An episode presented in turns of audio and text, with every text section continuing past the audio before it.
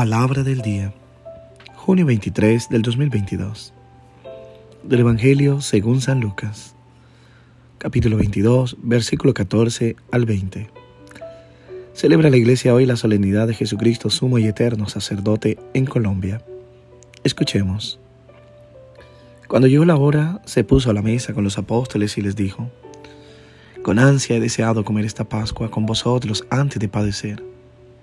Porque os digo, ya no la comeré hasta que halle su cumplimiento en el reino de Dios.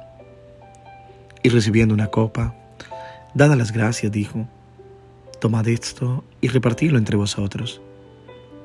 Porque os digo que a partir de este momento no beberéis del producto de la vid hasta que llegue el reino de Dios. Tomó luego pan y dada las gracias, lo partió y se lo dio diciendo, Este es mi cuerpo que es entregado por vosotros. Haced esto en recuerdo mío.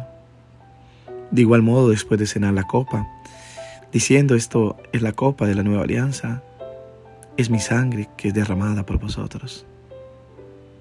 Palabra del Señor.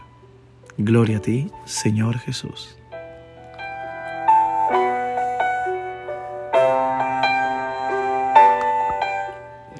¿Qué tal mis queridos hermanos y hermanas?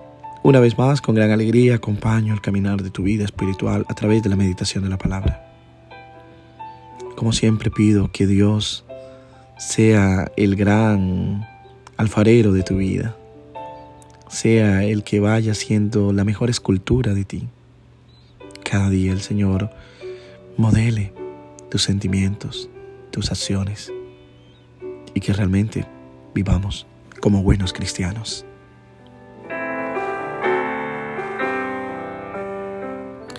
Hoy en Colombia la iglesia celebra la fiesta de Jesucristo, sumo y eterno sacerdote. Quisiera decir algo muy referente a nuestra congregación. En 1658 publicó San Juan Eudes por primera vez el formulario de la fiesta que celebramos hoy, en honor del sacerdocio de Jesucristo y de los santos sacerdotes y levitas. Luego lo revisó en ediciones posteriores y la estableció para los eudistas celebrarla el 13 de noviembre, de modo que sirviera de preparación para la fiesta de la presentación de la Virgen y el 21 de noviembre todos pudieran renovar sus compromisos sacerdotales. Es decir, que gracias a San Juan Eudes debemos el culto litúrgico a esta solemnidad de hoy.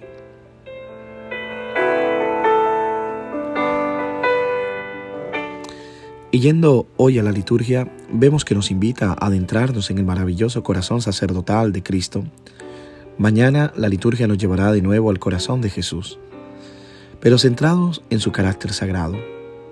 Pero hoy admiramos su corazón de pastor y salvador, que se deshace por su rebaño, el que no abandonará nunca.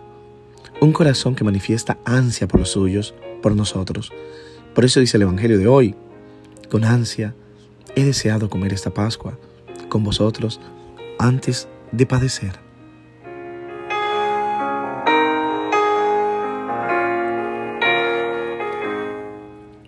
Este corazón de sacerdote y pastor manifiesta sus sentimientos especialmente en la institución de la Eucaristía.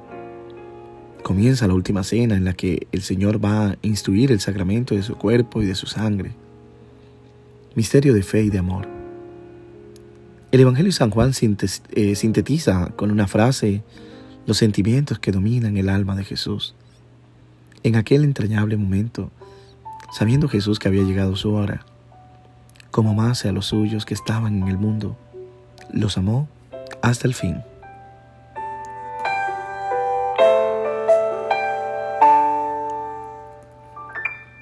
Hasta el fin, hasta el extremo, una solicitud que le conduce a darlo todo a todos para permanecer siempre al lado de todos. Su amor no se limita a los apóstoles, sino que piensa en todos los hombres. La Eucaristía será el instrumento que permitirá a Jesús consolarnos en todo lugar y en todo momento. Él había hablado de mandarnos otro consolador, otro defensor.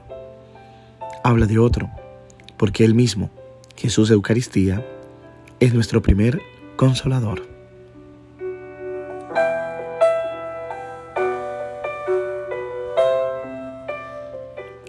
Y quisiera terminar con estas palabras de San Juan de la reflexión de este día. El sacerdote Jesucristo, que vive y camina sobre la tierra, porque ocupa su lugar, representa su persona, obra en su mano y se haya revestido de su autoridad. En el Evangelio de Juan 20, 21 dice, como me envió mi Padre, así los envío yo, dice el Señor. Es decir, la autoridad que ha recibido Jesús ahora la comunica a los sacerdotes.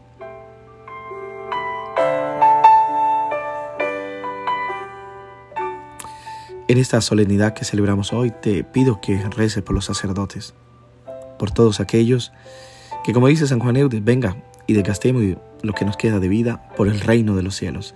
Que Dios te bendiga en el nombre del Padre, del Hijo y del Espíritu Santo. Amén. Te deseo, como siempre, que tengas un hermoso día. Y no olvides de rezar por mí.